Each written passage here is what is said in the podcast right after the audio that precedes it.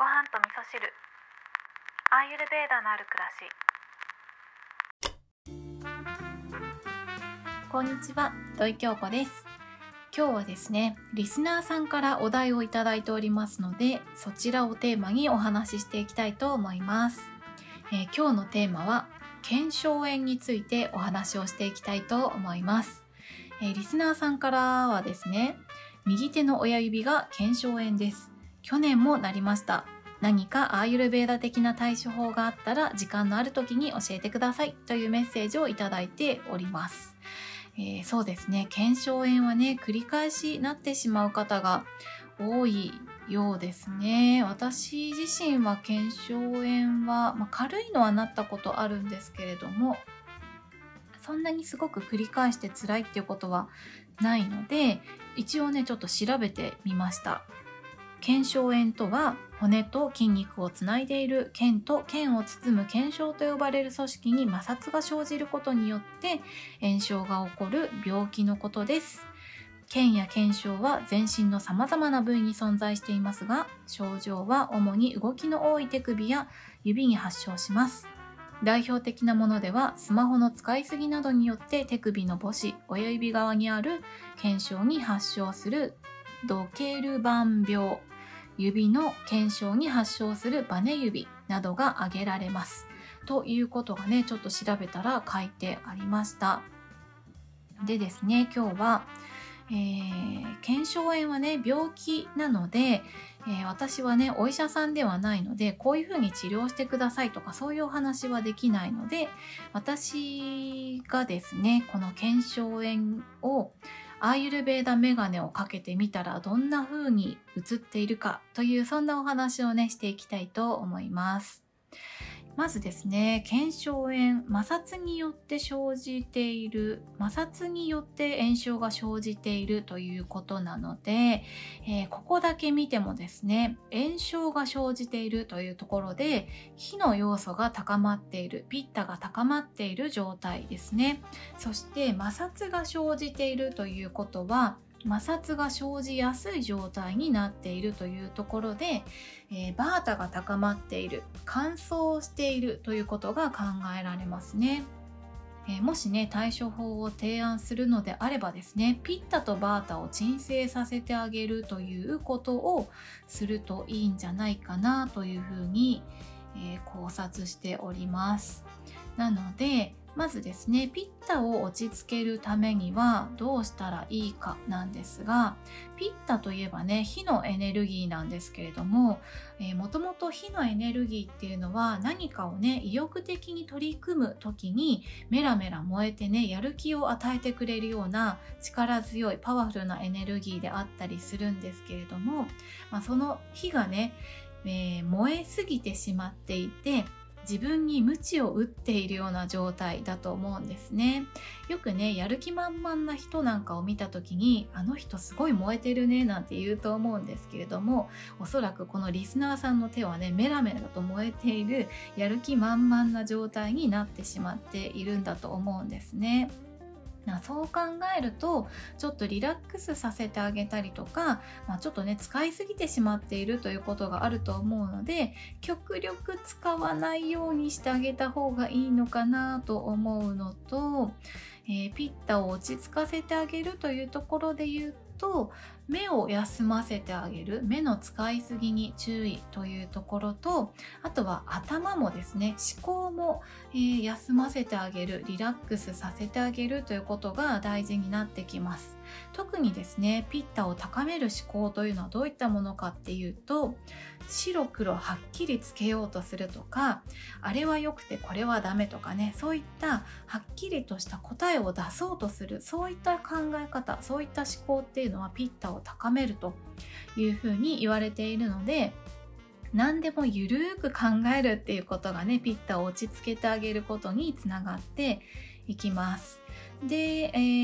ーそうですね。簡単にできるケアとしてはいつも私がやっているような目をね冷やしてあげるような、えー、クールダウンさせてあげるようなことっていうのもピッタを落ち着かせてあげることにつながるのであ今日はね右手の親指の腱鞘炎のお話をいただいているんですけれどもアイルベーダって面白いですよね。この幹部だけで見るんじゃなくってエネルギーで考えるのでそのエネルギーが高まらないように別の部分をケアしていくっていうことをするんですよね。なので目を冷やしてあげたりとか頭を冷やしてあげたりとかっていうね、えー、気持ちいいなって思うことをしてあげてほしいなと思います。えー、そしてですねバータを落ち着かせてあげるっていうところで言うとえー、バータはねよくこの番組でも話がたくさん出てくるエネルギーではあるんですけれども特にこの摩擦が生じやすくなってしまっているっていうのは乾燥というところがすごく大きいと思うのでとにかく保湿をしてあげるっていうことが大事だと思いますね。でねこれもなんですけどえー、右手が右手の親指が腱鞘炎だからといってそこを保湿するわけじゃないんですよ。そうじゃなくって右手の親指のこの内部が乾燥してしまっているのでそこに潤いを届けてあげるあげられるような、えー、潤いに余裕を持たせてあげるっていう意味で体全体を見た時に、えー、例えば手足の先、えー、爪の周りとかねよく乾燥したりとかすると思うんですけどそういった部分とか関節部分ですねもともとバータが高まりやすくて乾燥しやすい部分っていうのを保湿してあげたりとか、えー、かかととかね肘膝かかとなんかよく乾燥しちゃうと思うんですけどそういった部分かん、えー、保湿してあげることによって親指の内部の方に潤いを回してあげることができるんですね。なので全体で考えるってことをしてみてほしいですね。そしてですね、えー、体の内部からも潤いを与えてあげるっていうところで言うと食事内容に関しては水分と油分を含んだ温かい食事がいいですよっていうアドバイスをしたいのとあとですね旬の果物を取るっていうのもとってもいいと思います、えー、自然な甘みとね酸味っていうのは潤いを与えてくれる味になるので是非ね今美味しい果物なんかを選んで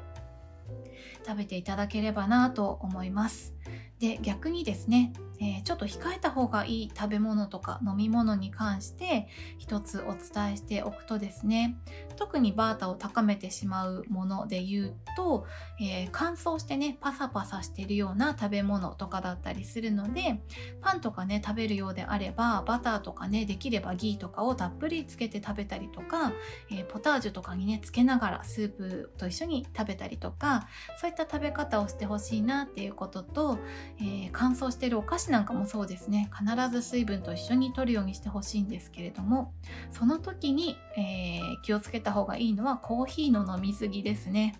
えー、コーヒーはですね結構バータを高めてしまう代表の飲み物と言ってもいいようなものになってくるのかなと思うので、えー、飲みすぎ注意って感じですねあのコーヒーを飲んでリラックスできるっていうこともあると思うので、えー、たくさん飲まなければ大丈夫なんですよ。ただガブガブ飲んでしまうとバータを高めてしまうので量に注意って感じですね。あとお酒ですね。えー、お菓子コーヒーお酒、まあ、全部嗜好品なので取らなくても 大丈夫なものではあるんですけれども、えー、これを摂取することによってリラックスできるとか気持ちが落ち着くとかそういうことがあるのであればちょっと量を減らすだけで十分かなというふうに思います。あとはそうですねピッタを高めてしまう食べ物で言うと、えー、辛いものとかしょっぱいものとかちょっとね刺激のある食べ物っていうのはピッタを高めてしまうのでそれはちょっと注意が必要かなって思います。でねこの控えめにした方がいい食べ物飲み物に対しての考え方もそうなんですけれども先ほどねお伝えしたように、えー、白黒はっきりつけるような考え方。あれは良くてこれはダメみたいなそういった0100の考え方をするっていうこと自体がピッタを高めてしまうという思考につながっていくので、えー、このね控えた方がいい食べ物に関しての考え方っていうのも、えー、今はちょっとねあの治療中だから食べてもいいんだけどちょっとにしとこうかなみたいなねちょっと緩めの考え方で捉えていただけるといいんじゃないかなというふうに思いますあとね最後にこれは絶対に必要っていうことをお伝えしておくと睡眠ですね。もうとにかく睡眠です。あの、こういった怪我とか病気の治療に関して、睡眠っていうのは本当に必要不可欠になってくるんですね。で、これなんでかっていうと、いつもね、この番組でもお伝えしてるんですけれども、睡眠をとることによってカパを養うということができるんですね。カパというのは血と水の要素なんですけれども、この血と水の要素っていうのは体の組織を作るために絶対に必要なものになってくるんですね。なので、えー、このね損傷してしまっている組織を回復させてあげるっていうところで睡眠は絶対に取らないと、えー、どうしようもないんですね何を食べても治るわけがないということになってしまうので是非ね睡眠をしっかりとるということをしていただきたいと思います。ということで今日は腱鞘炎について、えー、テーマをいただきましたので私なりにねアーユルベーダメガネをかけて腱鞘炎というものを考察してみました、えー、まあ、腱鞘炎はね病気になってくるので基本的にはお医者さんに見ていただいて適切な処置をしていただくということが大事になってくると思うんですけれども、まあ、今日お伝えしたようなことでライフスタイルとか食習慣に関してね何か、えー、心当たりのあるものがあればですね是非取り入れていけるところから参考にしていただければなというふうに思います、えー、メッセージいただきましてありがとうございます。今日も聞いていただきましてありがとうございます。